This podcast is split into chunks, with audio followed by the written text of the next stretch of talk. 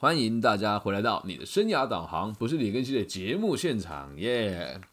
那我们今天呢是这个特别节目，有一位大陆区的粉丝跟我说，我的朋友想当小三，那我该怎么办？先送首歌给他哦。你说你的朋友想当别人的小三，我就问你啦，跟你有关系吗？跟你有关系吗？我的天哪！好了，开玩笑，临时来个这个 freestyle，耶！希望可以给我们的节目带来更多不一样的这个内容哦。好，这有朋友点评说想要听我讲最近我们台中发生的这个打人事件。好，有机会我们再做一集哦。那我们现在先进入今天的正题。如果我的朋友想当小三，我该怎么办？那我就先问你了。假设真的是你朋友的话，你该不该支持他？你的最好的朋友啊，谢谢达叔来到现场。哦，对，你的最好的朋友，他说他想要当小三，你会支持他吗？会支持的打一，不会支持的打二。我们来看一下直播现场大家的反应是什么。如果你的好朋友跟我跟你说，我想要去介入某个人的感情，你会支持他的帮我打一，好，然后你会反对的帮我打二。虽然本节目都是直播，但我也很习惯大家都不理我了。有来就有个朋友就打了二了，说你不会支持他，没有人支持他。那我就问你了。如果是朋友，你怎么可以反对他呢？对吧？一定会有人说我支持，一定有人说我反对。那反对人哦，应该这么讲啊，这样子的人破坏人家、破坏人家的爱情，破坏人家的家庭，下贱。但是反过来讲哦，也有人会讲啊，这样子的人勇于追求真爱，那这才是爱，高尚，对吧？你你永远都不知道他背后发生了什么事情啊，对吧？我们不应该鼓励他去迫害别人的感情，然后我们也不应该谴责他想要成为别人的第三者。这么听起来好像废话，啊我必须得告诉你啊，除非他的对象是你的另一半，你才有资格去介入，否则你就会落入个体心理学里面课题分离的冲突喽。哦，那一定要跟大家解释一下什么。叫做课题分离哦，因为我们的节目我是一个有带状性的、有深度的，值得大家好好学习的一个节目。但有很多专有名词，如果我们没有办法让大家理解，那也是开了等于白开。跟大家提醒一下，我们这个节目主要是在推广个体心理学啊。那至于它是什么，如果你有兴趣的话，可以参照我们这个频道里面的两个部分。第一个部分是被讨厌的勇气的读书会，而第二个部分呢，就是所谓的自卑与超越的读书会哦。那我们今天要讲一个大原则，就叫做课题分离。什么叫做课题分离哦？就是他做了某一个决定，只有他自己需要承担这个后果，那我们就不应该去介入他，这个就是课题分离。这么说了。他介入这个人的感情，然后他的呃这个原本的呃他的这个对象的原配对他泼硫酸了，请问承担的是你还是他？是他，跟你没有关系呀。就有人说了，那你如果这么做，你跟他还算朋友吗？啊，人这种东西就是蛮贱的。大家都知道抽烟不好，还不是一堆人抽烟；大家都知道打电动不好，还不是一堆人打电动；大家都知道要好好读书，那还不是一堆人不读书？那有人有就就会问说：那我们不应该鼓励他做对的事情吗？从个体心理学角度出发，对于任何人都不能评价，也不能给他诱因，只能让他知道，不管你做了什么决定，我都会待在你的身边。这个才是真正的朋友啊！能够理解吗？你今天用你的角度去限制他，去跟他讲：“哎呀，你这个破坏人家家庭，下贱啊，无耻！”那你怎么知道他心里面没有挣扎？你怎么知道他心里面没有抵抗？那如果你就是跟他讲啊，太棒了，横刀夺爱才是爱呀，你去啊，跟你有关系吗？你说可是老师，她是我很好的姐妹，然后呢？然后呢？每一个跟你相处人都一样，不要想要去介入别人的课题。今天这个课题是他的，要跟他在一起，你知道这需要多大的勇气吗？他鼓起勇气跟你说：“我很挣扎，我想要喜欢我喜欢的人，跟我想要付出行动的人，他是有女朋友的，或是有老婆的。”最好的方式是，不管你做什么决定，我都支持你。但但是你一定要让他知道。会有哪一些可能连带的法律责任啊？如果是真的老铁哦，你就要支持他了。一定也有人会说：“老师，你这样是助纣为虐，都不怕生儿子没屁眼吗？”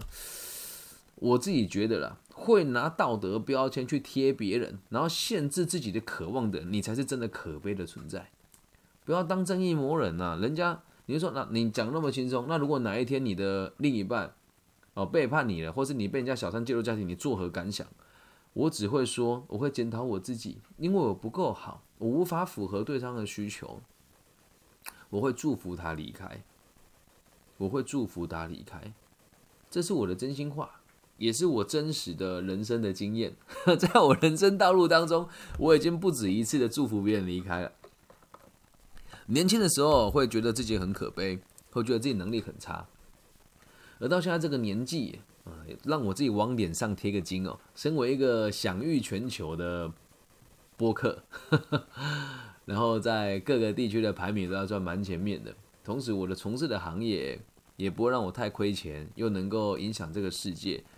而且我心地又很善良，又坚持，长得还算还可以。那别人不要我是我的错还是他的错呢？对吧？所以，我们不应该去说别人的不是，那也不应该去鼓励人家破坏别人的家庭。好，其实“小三”这个词哦，它的定义相当微妙。为什么呢？如果你原本跟这个人的感情是完全没有问题的，也就不会有这个设定跟这个角色出现，懂吗？一个人哦，我们讲 A 不爱 B，是 A 的责任还是 B 的责任呢？两个人都有责任嘛，所以啊，感情是两个人的问题。那也请大家不要拿道德来挑战我们的价值观呐，不要拿我们的道德来挑战我们的价值观呐。道德上大家都知道，理论上应该是感情就只能一对一，但是套一句这个，我们讲这个算俗谚吧？哪一段婚姻没有一段婚外情呢？而且指不定你的朋友跟他才是真爱啊！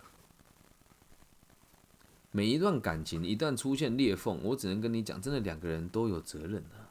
就像我看待我的前妻也是一样，我那时候他说要跟我离婚，我也觉得好痛苦，我我也觉得好难过，就是我也觉得我自己怎么那么的糟糕，什么都留不住。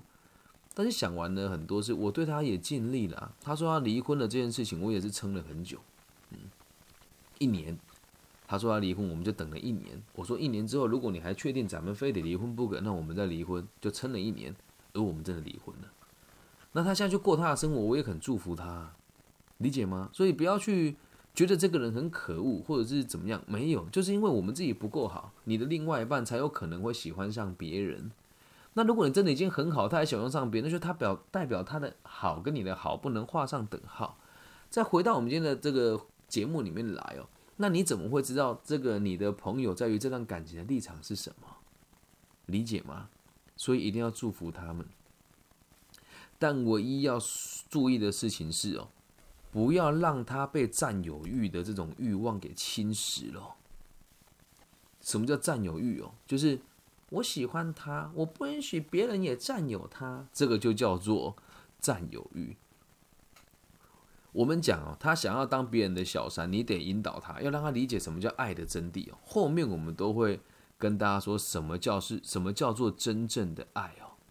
好，我们先先来提一下最糟糕的第三者的状况是什么。如果是这个样子的话，你肯定就不能支持他哦。我们前面讲要支持他，但是有个但书哦，所以请大家记得一件事：本节目 你一定要从头到尾听完，否则很容易遭到误会的。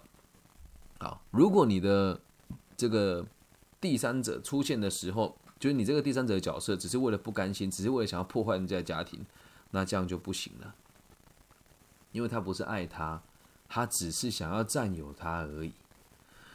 啊，站在我们个体心理学角度出发哦，什么是爱？那我来告诉大家，这已经是不止一次的在这个节目里面提出来了。如果你是我们的忠实粉丝，现在讲这句话，你一定会马上跟着我一起念。来，大家跟我一起念一次哦。爱就是丰盈了自己以后，再去饱满别人。爱就是丰盈了自己以后，再去饱满别人。如果你是一个第三者，而你的角度是破坏人家的家庭、占有他，然后痛恨他的原配，那你没有资格当所谓的我们讲情人，你只是一个王八蛋小三而已啊，对吧？那什么是爱哦？听清楚了，你要告诉他，如果你真的爱他，你要让这个人知道你愿意为他牺牲一切，包括他有原本的家庭。跟对象，那有你不要拿道德绑架我啊！我说你一定要接纳他有家庭跟爱情的原因，是因为如果他有家庭跟爱情，你就必须得陪在他的身边，但不能逾矩。什么叫逾矩呢？每个人的答案不一样，每个人的答案不一样。说穿了，没有人发现，那就不叫逾矩啊！没有人被发现，那就不叫逾矩啊！理解吗？所以，当你知道对方有你的朋友要去介入别人的感情的时候，你一定要告诉他，你有可能的责任是什么。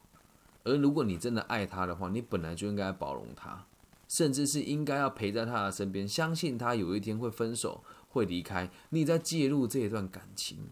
可是话说回来，如果今天没有结婚，你理他，结婚都只是一张纸了，对吧？如果你很喜欢这个对象，而他的他的另一半对他没有很好，你可以告诉他：假设你对我也有好感的话，我们给彼此一点时间跟空间，能不能让我们试着相处看看？但前提是你得跟他分手。如果是我，我一定会这么做了。但如果哪一天我真的爱上了一个人，他是有另外一半的，而且他也愿意接纳我的话，我是可以接受的。但如果他有婚约，就绝对不可能。为什么？婚姻是一种责任。那你说，老师，你这样讲不就是自打嘴巴吗？你不是说不要拿别人的道德来绑架你自己吗？我是一个当爸爸的人，所以我理解，如果另外我我如果我的另外一半他有家庭，我的出现会做造成他家庭的动荡，倒也不是我觉得对不起她的丈夫，或者对不起她的对象，我觉得我伤害了一个家庭幼小的生命跟心灵，所以我一定不会去做这件事，一定不会。有时候你这么结斩斩钉截铁吗？我刚刚有做个背书嘛，就是没有人发现，就叫做就没有所谓的不道德。你说老师，那你这样子不就是说一套做一套吗？我就跟大家说了，我绝对不会做，但我很我也无法说我我也有可能被骗，对，也有可能在某些时候会违背自己的原则，这都很正常啊。所以回归到你自己怎么看待这件事情哦，你必须得做到。课题分离，然后你要告诉他，真正的爱就是丰盈了自己之后，再去饱满别人。不管你的朋友，你也可以跟你这个朋友讲，不管你想要做什么决定，我一样会支持着你。为什么？因为我也是爱着你的。不是说你跟这个朋友暧昧哦，这个爱是友情的爱。什么叫做爱？我过得很好了，我不会去介入你的选择，但是我愿意陪伴你面对这一切的改变跟成本，懂吗？所以要记住，一定要相信你的朋友，也要相信你自己。那有人会讲，老师，如果我信了他之后，发现他就是那个破坏别人的狐狸精呢？如果错了也没关系呀。为什么？那就是爱呀。谁在爱这件事情以前，谁在面临爱的时候可以百分之百的客观呢？如果没有晕头转向，那还叫做爱吗？所以希望大家能够把这一集哦送给正义魔人。送给自己认为自己当小三有负罪感的人，然后也送给那个你的另外一半有小三的人，然后也可以送给想要去劈腿的朋友。记得，真正的爱是无条件的支持他去做每一个决定，包含他不要你，也是一个很勇敢的决定。所以小你的朋友想当小三，根本上跟你没太大关系，支持他就好了。以上就是这一集全部的内容喽，希望大家也能够透过这个频道了解更多关于爱，更多关于这个人与人之间相处的道理。虽然我们的节目一开始是做生涯导航，但我认为爱情也是生涯的一部分。希望大家喜欢这一集的内容喽。那如果你觉得听的还不错，记得帮我五星按赞加好评。也要提醒大家，听完这个节目之后，如果你喜欢，请你记得在节目关闭以后，找一个舒服的角落，啊，去想一想，我听了这个节目，我的心得是什么？我也希望每一个在世界的角落听这个节目的朋友，也都可以平安、健康、快乐。好，那假设你对我的背景好奇的话，你可以上网搜一下我的名字，我叫李庚希，木子李，甲乙丙丁戊己庚辛的庚，然后王羲之的羲。最近在台湾呢，越来越没有陌生人来收听我的节目了。我说在线上，但是在线下的每一场演讲都会多个五个到八个听众，所以也希望大家可以多多帮我分享给你认为需要的朋友，或者是随意的 share 在每一个你想要分享的地方。OK，我爱你们，希望我们的节目都可以让世界更加的安定。拜拜。